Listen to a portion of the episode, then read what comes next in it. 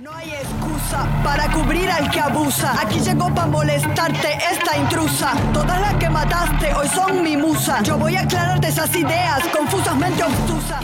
Hola a todos, nosotras somos Sofi y Gaby de parte del equipo de He4She del Tecnológico de Monterrey, Campus Puebla.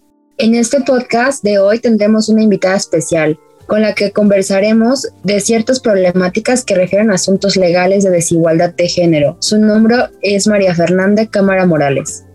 Hola, muchísimas gracias al equipo de He4She. Pues como les dijeron, yo me llamo María Fernanda Cámara Morales, pero me pueden decir Mafer o Fer, como se sientan más cómodas.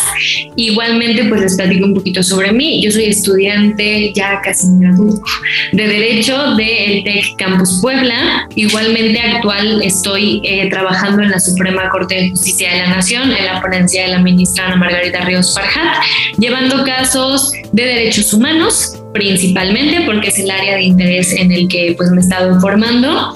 Estuve trabajando también un tiempo en el Consulado General de México en Los Ángeles, donde llevé una iniciativa de empoderamiento para mujeres mexicanas migrantes, específicamente para que pudieran tener conocimiento de sus derechos humanos, sobre las cosas a las que se pueden enfrentar y qué cosas pueden ocupar a su favor al momento de tener una, pues una crisis migratoria, por así decirlo. E igualmente, pues soy parte de Redefine, la red del liderazgo juvenil del Instituto de Liderazgo Simón de Beauvoir.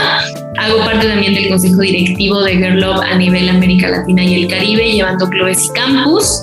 Soy pues igual una activista feminista que siente una pasión especial por los temas de los derechos humanos de las mujeres. Y como dato curioso, soy vegana porque me gustan los animales y por eso no me los como. Muchas gracias por la invitación. Muchas gracias, Fer. Empecemos hablando de algunos conceptos. Eh, hace unos días escuchábamos acerca de purple washing. ¿Podrías darnos una pequeña introducción y opinión acerca del tema? Pues primero que nada, hola chicas, hola Gaby, hola Ana Sofi. Pues primero les agradezco obviamente a He4She ah, por la invitación que pues me honra mucho que pensaran en mí para hablar de estos temas súper importantes y justo como mencionas Gaby, hay varios conceptos que, que, hay que discutir, varios conceptos que digamos así hay que desmenuzar, así palabras de, de la gente adulta. Y creo que sí, creo que es muy importante todo lo que, lo que vamos a platicar hoy. Está súper bien que te toquen estos temas en su podcast para que tratemos de llegar a más personas con temas tan trascendentales. Y justo empezando por el purple washing, es, este, este concepto se acuña específicamente a la capitalización del feminismo. Hace un tiempo se empezó a hablar de cómo el feminismo es una lucha que a lo largo del tiempo ha tenido diferentes, pues digámoslo así, maneras de verse, entenderse e incluso de practicarse. Hubo un momento en la historia en el que a esto se le denominó olas. Se dice que actualmente nosotras vivimos en la cuarta ola del feminismo. Hay autoras que dicen que sí, hay autoras que dicen que no. Yo estoy en la banda que dice que sí, porque pues hemos sufrido muchísimos cambios estructurales, generacionales y de maneras de apreciar y entender la vida que obviamente hace que comprendamos diferente la manera en la que pues practicamos y llevamos a cabo el feminismo y cualquier lucha social y creo que es muy importante, les quiero mencionar a una autora en específico que me parece muy importante resaltar en este tema, que es Marta Lamas. No sé si ustedes estén familiarizadas con Marta Lamas, pero justo ella es una autora que ha hablado recientemente de cómo en los últimos años se capitalizó el feminismo. O sea, cómo en los últimos años el capitalismo creció tanto que abarcó incluso al feminismo y entonces el feminismo se volvió también como una parte muy estructural que atiende a la manera en la que entendemos el capitalismo. Empezó por hacer un análisis en su libro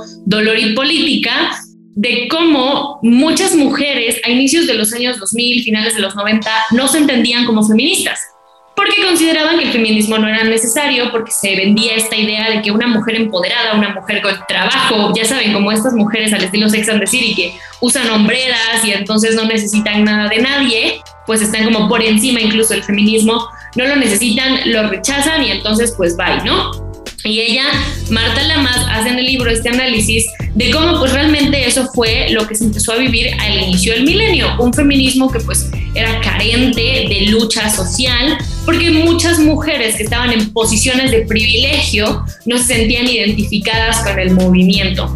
Pero luego eh, llegó pues más o menos el 2013, el 2014, Y Emma Watson, con quien seguramente ustedes están súper, súper identificadas, porque pues ella es la gran mente maestra detrás de He for She, lanza esta iniciativa en las Naciones Unidas y habla de la importancia de poner a las mujeres y a las niñas en los centros de la toma de decisión y habla acerca del empoderamiento de la mujer, del freno a la violencia y también al mismo tiempo sale la famosísima TikTok Todos deberíamos ser feministas de Chimamanda y entonces las marcas lujosas en el mundo empiezan a estampar la frase todas deberíamos ser feministas en playeras y a venderlas en más de 65 dólares. Eh, por ejemplo, Dior, ¿no? Dior hizo esto justamente como en el 2014. Y entonces el feminismo empieza a sonar por todas partes, empieza a convertirse en este, digámoslo así, gran movimiento a nivel capital. El capitalismo se apodera del feminismo, lo capitaliza y empieza a generar dinero y proyecciones eh, de especulación mercantil con el feminismo. Y justamente se crea este concepto de purple washing, donde pues es aceptar que la lucha feminista se, o sea, que existe y que está bien cuando nos es conveniente. Y justo esto atiende a las prácticas capitalistas que se han ejecutado por las empresas y por pues, las grandes capitales durante muchísimo tiempo. Y nos habla ¿no? de cómo incluso movimientos tan puros como el feminismo pueden caer en estas acciones, que por ejemplo podrían ser defender a las mujeres en otros países o mujeres inmigrantes, pero seguir manteniendo o apoyando eh, conductas misóginas en tu país. Entonces sí, realmente atiende a esta capitalización del feminismo, a cómo a lo largo de los años hemos permitido, o se ha permitido, o se ha mantenido una estructura capital dentro del feminismo, cuando sabemos que el feminismo es una lucha que atiende a las izquierdas, porque atiende a esta rebelión y a esta pues desestructura social, a quitar el status quo y justamente a entender el mundo de maneras diferentes. Claro, estoy completamente de acuerdo contigo. Además, un ejemplo de purple washing también podría ser como eh, la búsqueda de libertad de vestimenta de la mujer en Palestina es muy sonada. Sin embargo, muchas mujeres juzgan cómo se visten en público hablando a nivel comunidad. ¿Tú qué opinas de esto? Claro, creo que es muy importante hacer la mención de que cuando hablamos o, pues digámoslo así, opinamos sobre temas tan controversiales y sobre todo tan distintos a nosotras y a nuestra cultura y a nuestra cosmovisión como lo es el tema en Palestina, justamente atendemos a seguir conductas que vienen pues de Occidente, ¿no? Y creo que eso es muy importante también mencionarlo porque se relaciona mucho con todas estas estructuras pues capitalistas que les mencionaba anteriormente. Y justo creo que es muy relevante este tema porque en los últimos meses hemos estado viendo y escuchando muchísima información acerca de pues cómo es la vida de las mujeres en Afganistán, por ejemplo, ¿no? Y se han dado muchas opiniones acerca del respeto o el menosprecio a los derechos humanos de las mujeres en estos países, pero justamente no se habla realmente de lo que entendemos o no entendemos de estos países, de su estructura cultural y de su cosmovisión. Y mucho menos entendemos cómo las mujeres viven estos procesos. Yo recientemente eh, me hice amiga de una mujer que justamente ella es practicante del Islam. Ella es mexicana, pero toda su familia es de allá y ella es practicante porque se identifica mucho con esa cultura y me ha ayudado a entender bastante sobre cuál es el rol de las mujeres y dónde está lo que no vemos, ¿no? Lo que no vemos en estas estructuras muy occidentalizadas, donde estamos cegadas del extra, del extra que las mujeres tienen, del extra que las mujeres pueden dar en estas comunidades ajenas a nosotras. Y creo que también el ejemplo que das es muy bueno, ¿no? Porque eh, hay una lucha muy fuerte por opinar acerca de problemas externos pero de mantener los problemas internos de nuestra propia sociedad, como es justamente el opinar o el atender a cómo se visten las mujeres, a cómo actúan las mujeres y qué pueden o no, qué, o no pueden hacer, ¿no? Pero pero aún así nos damos el tiempo de opinar sobre culturas que no entendemos lo suficiente como para tener una estructura informada y capaz de entender y asemejarse a lo que sería una opinión, estamos pues realmente juzgando, ¿no? Pero inclusive no nos detenemos a analizar y a dejar de juzgar nuestra propia cultura, nuestro propio entorno y esto al final del día es purple washing, afecta a las mujeres y definitivamente es una capitalización y un occidentalismo directo al feminismo, cuando pues, el feminismo debe ser un movimiento social que se entienda desde muchas visiones y perspectivas. Claro, hablando un poco más acerca del tema de la capitalización, alguna vez escuché hablar acerca del concepto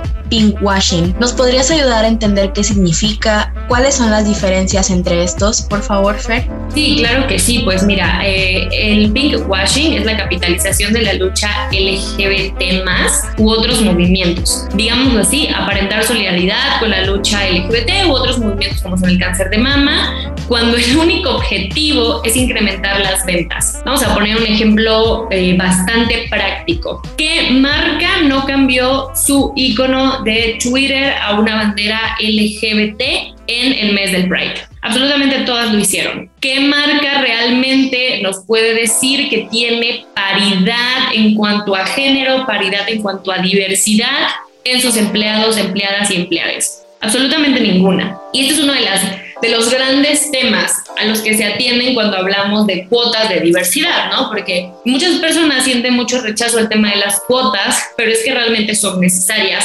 precisamente porque vivimos en un mundo que ha capitalizado las luchas, pero no ha tendido a apoyar y a desarrollar este tema con las personas. Estamos constantemente en estos momentos de, ok, mira, es el mes de, pues como octubre, ¿no? Que fue el mes de la lucha contra el cáncer de mama, una lucha que es necesaria. Y todo el mundo hablaba de eso. Todas las marcas hablaban de eso. Todo en la televisión, todo, todo, todo. Ya es 2 de noviembre y ya no hay ningún comercial, ya no hay ninguna publicidad, ya no hay esta información masiva cuando este tipo de luchas y movimientos deberían ser de todos los días, deberían ser de todo el tiempo, de todos los meses y de todas las personas, porque son problemas constantes que no vamos a terminar en 30 o 31 días. Y justamente esto habla sobre la gran capitalización que se tiene en los últimos años que se tiene por parte de las grandes monopolios de las luchas sociales y de cómo con el paso del tiempo hemos inclusive permitido, porque pues, al final del día somos víctimas del contexto capitalista en el que vivimos, hemos permitido que las luchas se capitalicen.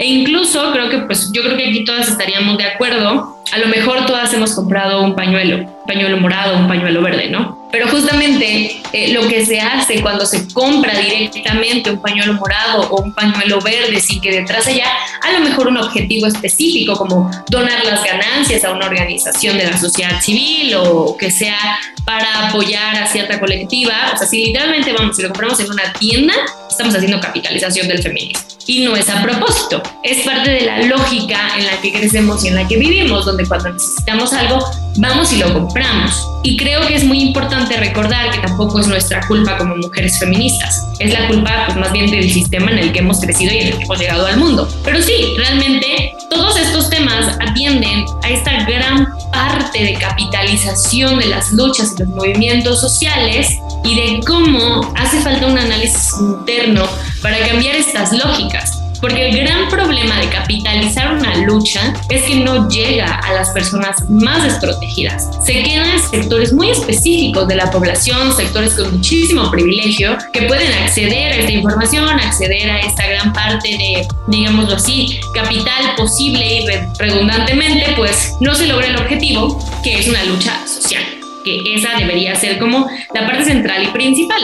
Y ya rápido, para atender a las diferencias, pues el purple washing habla específicamente de la capitalización del feminismo, o sea, de la lucha feminista tal cual, y el pink washing de la capitalización de diversas luchas o movimientos sociales. Muchas gracias, Fer. Estoy completamente de acuerdo contigo. Entonces, el cambio de los logotipos de empresas en las redes sociales durante el mes del orgullo es una forma de pinkwashing. Además, algo que también podemos ver cada que salimos a comprar despensa o artículos de higiene es que en la mayoría de ocasiones estos productos que se promocionan como diseñados para mujeres son más caros que los productos promocionados para hombres o unisex. Esto es conocido como el impuesto rosa. ¿Qué podrías decirnos acerca de esto, Fer? Pues mira, este es uno para mí de los grandes temas que hemos estado combatiendo en los últimos años desde las trincheras feministas, precisamente porque creo que es de los que nos afecta de manera más directa. O sea, puede sonar eh, ajeno para muchas personas y han de decir, no, pues están exagerando o así. Y definitivamente lo que más afecta a las mujeres es en general la violencia machista. Pero realmente algo de la cotidianidad que a todas nos afecta sin excepción, a todas las mujeres, a las que se identifican como feministas y a las que no, es que los productos de higiene personal de las mujeres sean más costosos. Porque esto es un hecho. El impuesto rosa pues hace eh, como concepto, hace la referencia al incremento de precio en artículos cuyo mercado objetivo es la mujer.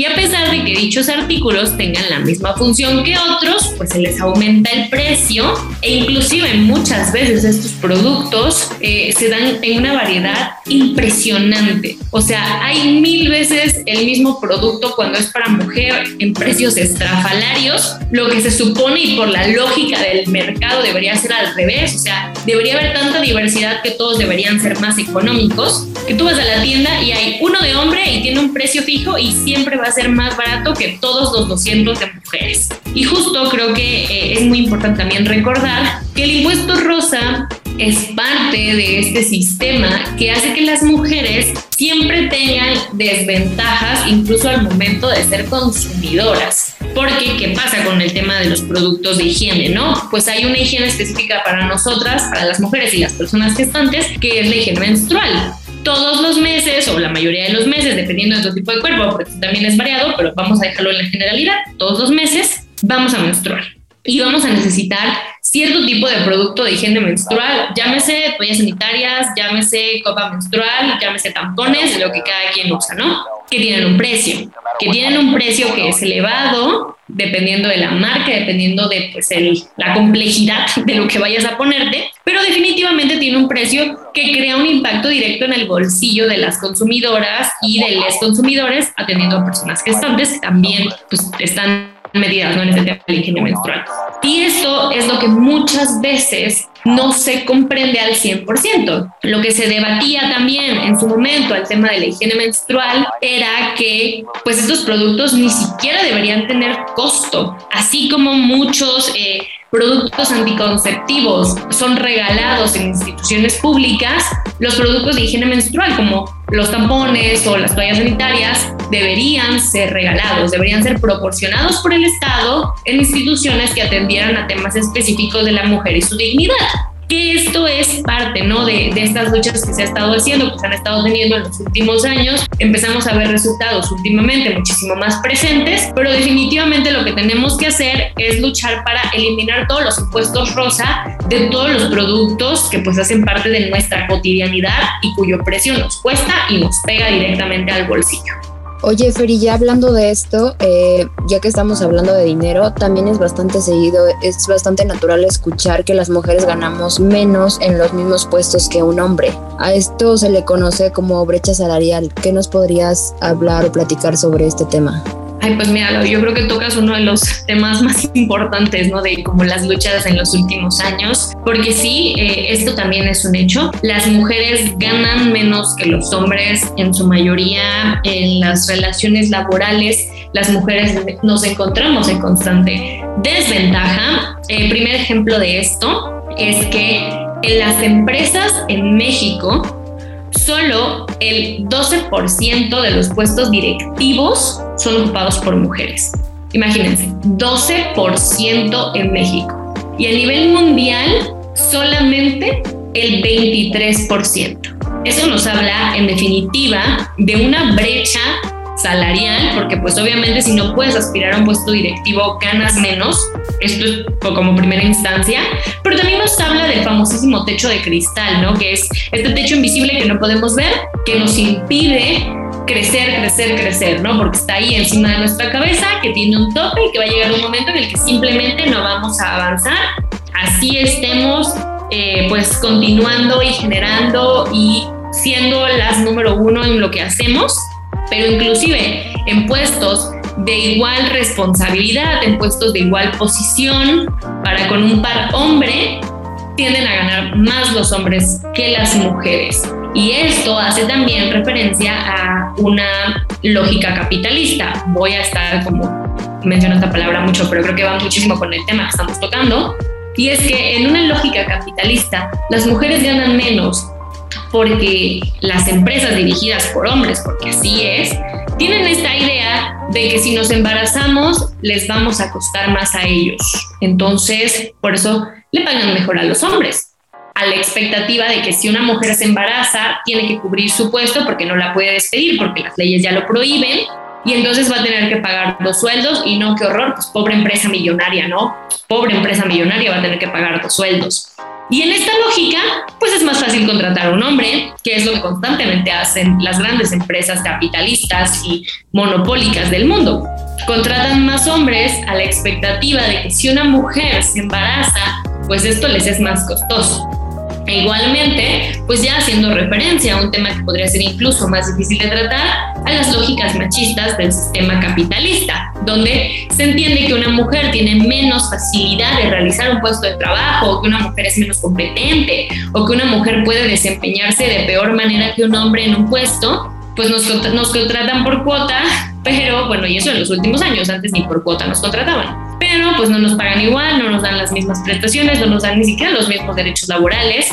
Los contratos laborales de las mujeres tienden a ser diferentes a los de los hombres y eso es algo de lo que muy poca gente habla. Pero igual yo les recuerdo, estamos atendiendo también a esta lógica de que a pesar de que hay mujeres extremadamente preparadas allá afuera, solamente a nivel mundial 23% de ellas tienen aspiración a un cargo directivo en el mundo.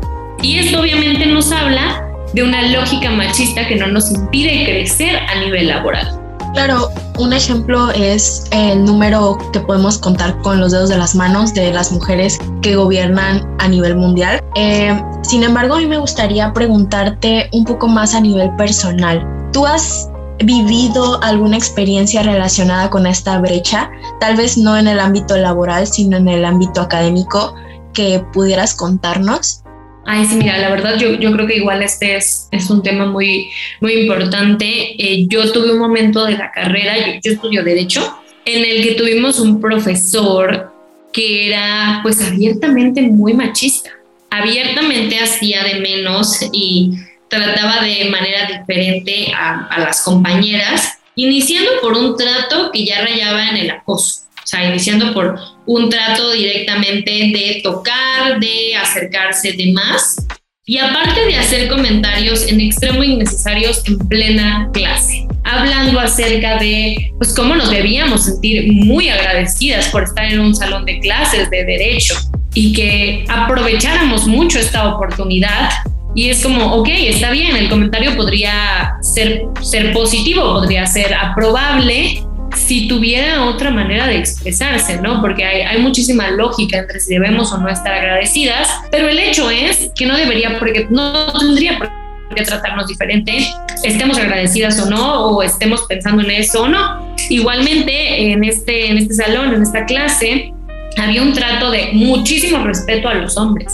Los hombres de la clase eran tratados como iguales al profesor y las mujeres éramos tratadas como pues ahí, ya saben, como pues somos parte de la clase, somos parte del grupo, pero nunca un reconocimiento adicional. Al contrario, a los compañeros les aplaudía cualquier respuesta correcta, como si todo lo que dijeran podría ser positivo. Y pues a eso le agregamos, les digo, este, esta especie de acoso porque pues era un acoso definitivamente que tenía para con las compañeras.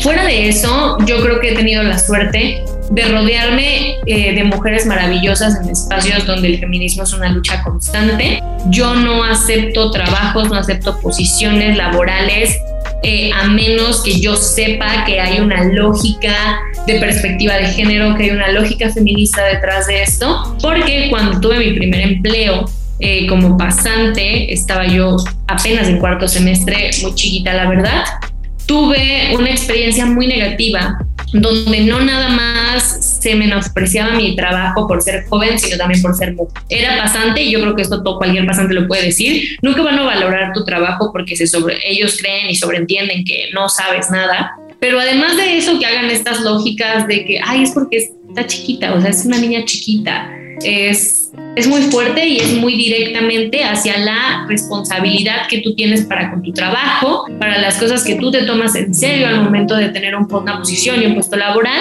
Y esto a mí me hizo entender, pues les digo joven, porque estaba apenas en cuarto semestre, que los siguientes espacios en los que yo me quisiera eh, rodear laboralmente y seguirme formando no iban a ser espacios con estas lógicas machistas. Así que desde entonces he sido muy cuidadosa de qué acepto, cómo lo acepto y cuándo lo acepto siempre a la expectativa de que pues uno nunca conoce los espacios hasta que los vive, pero hasta el momento y desde esas dos situaciones he sido muy puntual en lo que me acerco, en lo que hago y sobre todo en las personas con las que me rodeo al momento de trabajar, porque considero que mi trabajo es igual de válido y tiene que tener un respeto. Y esto es a lo que invito a todas las compañeras que nos están escuchando, ¿no? A que valoren su trabajo, a que valoren las cosas que hacen y valoren el conocimiento que ponen en ello y el trabajo y el tiempo, porque eso no nos lo regala nadie su trabajo vale exactamente lo mismo que cualquier hombre y tienen que llevar estas banderas a cada posición laboral que tengan, porque no les están haciendo un favor. Ustedes están llevando talento inigualable a estos espacios.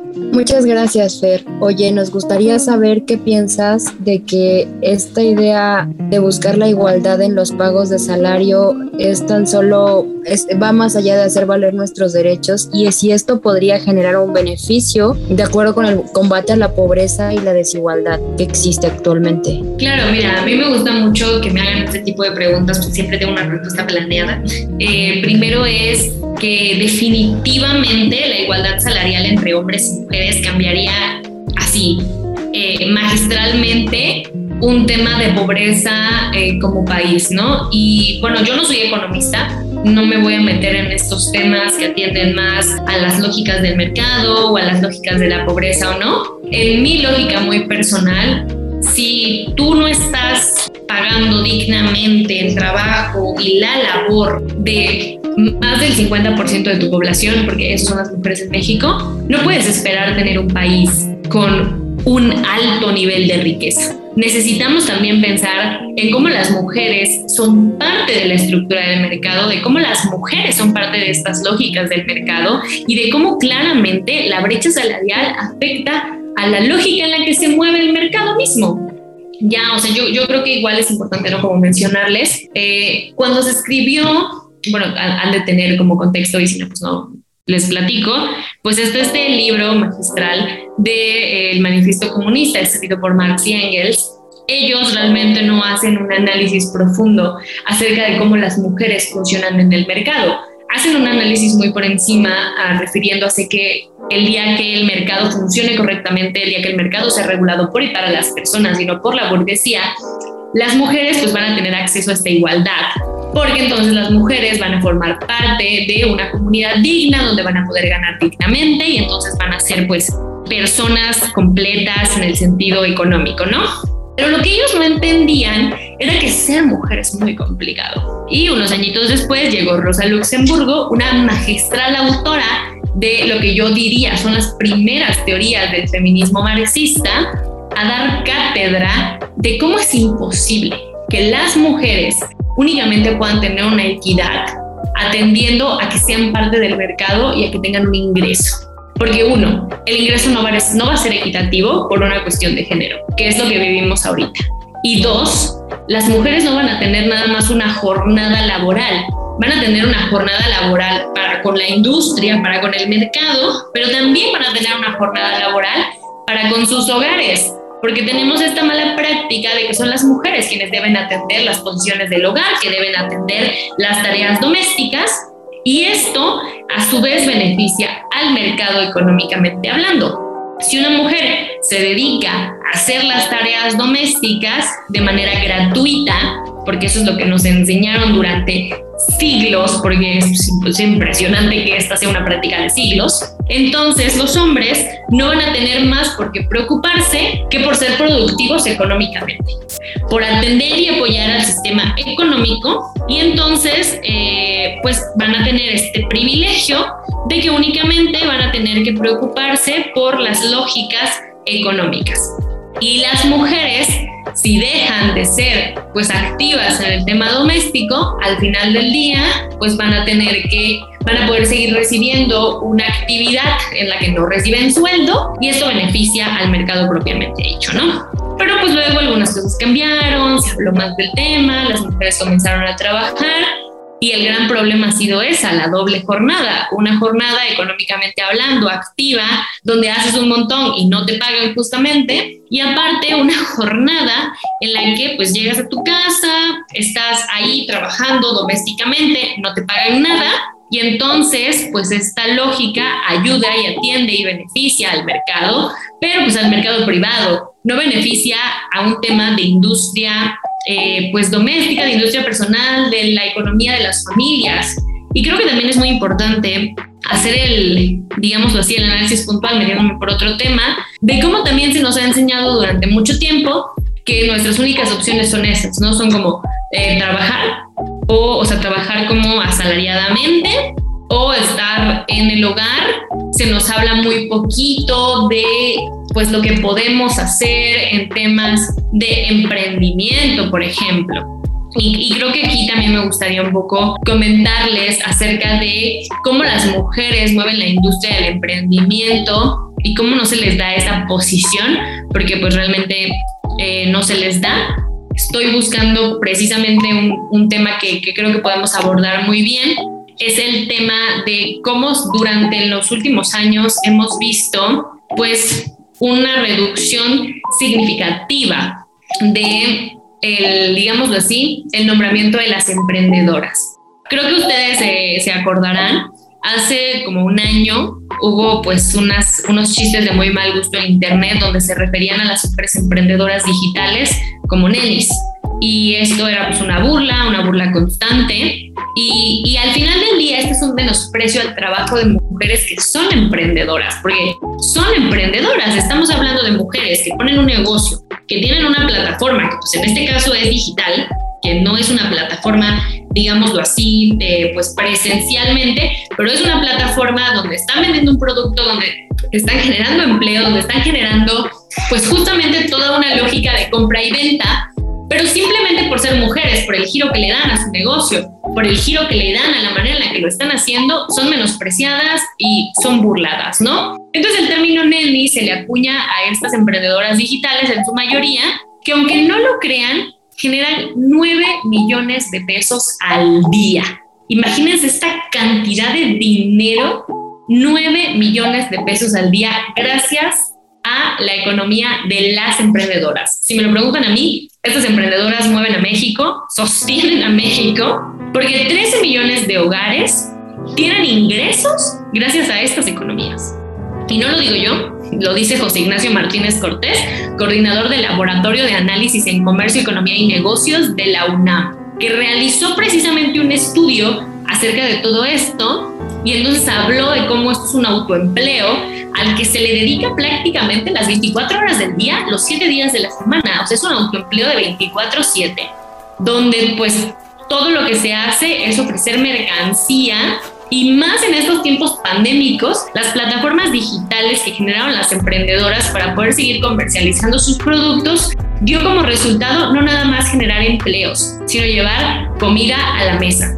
La cantidad de empleos perdidos, en su mayoría pues también a mujeres que fueron despedidas, de hecho las mujeres fueron las primeras en ser despedidas en las empresas al momento en el que comenzó la pandemia, pues generó que muchas de ellas tuvieran la necesidad de buscar nuevas prácticas, de buscar nuevas acciones para poder generar dinero y esta lógica las llevó a emprender digitalmente, emprendimientos que pues, tienen resultados magistrales apoyando a 13 millones de familias en todo el país y obviamente también siendo emprendimientos. Que justamente creo que eso es de lo que no se habla, ¿no? De que estos son emprendimientos en todo el sentido de la palabra, emprendimientos que merecen ser reconocidos y que si se nos enseñara a las mujeres el poder que tenemos para emprender, el poder que tenemos para llevar estos espacios económicos en acción, pues estaríamos absolutamente en una posición económica que nos beneficiaría de manera individual, beneficiaría a nuestro país, a los hogares en México.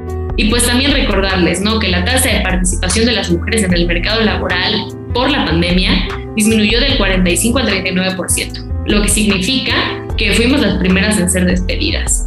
Pero gracias a estos despidos es que se generaron muchos emprendimientos de mujeres y tenemos que seguir impulsando, consumiendo responsablemente las acciones de las mujeres que están generando trabajo, empleo y dinero para ellas y para otras familias a través de pues una lógica en la que no nada más es necesario eliminar la brecha salarial, eh, sino también es importante eliminar en general la brecha económica y la brecha que existe en los negocios para con nosotras. Sin duda alguna, a lo largo de tu participación en el podcast, hemos podido aprender distintos conceptos, hemos podido conocer tu opinión, tus experiencias y enriquecernos con todos estos comentarios que tienes.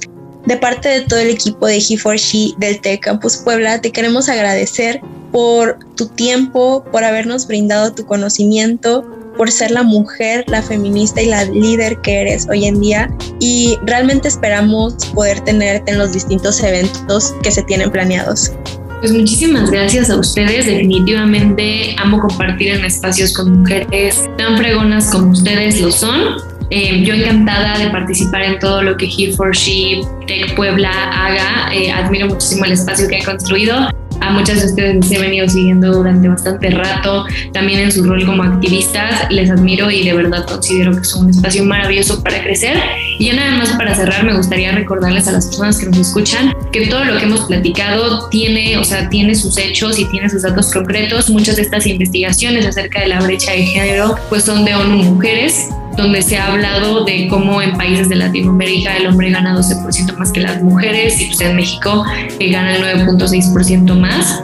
Y pues trabajar y luchar para que estos números lleguen a cero, porque es lo que como mujeres y como personas en este mundo nos merecemos. Nuevamente les agradezco, eh, ya saben que en mí tienen a una aliada, siempre que necesiten participar en cualquier espacio, pues yo aquí voy a estar. Muchísimas gracias y muchas felicidades por este podcast tan bonito que han construido, chicas. Muchísimas gracias, Fer. Y bueno, sin más por el momento, les recordamos que pueden seguirnos en Instagram, TikTok y Twitter. Nos encuentran como arroba y en Facebook como he Puebla. Asimismo, a Fer la encuentran en Instagram como Mafer Cámara y en Twitter como arroba Mafer Cámara. Muchas gracias por escucharnos. Esperamos tenerlos en el siguiente episodio. Hasta la próxima.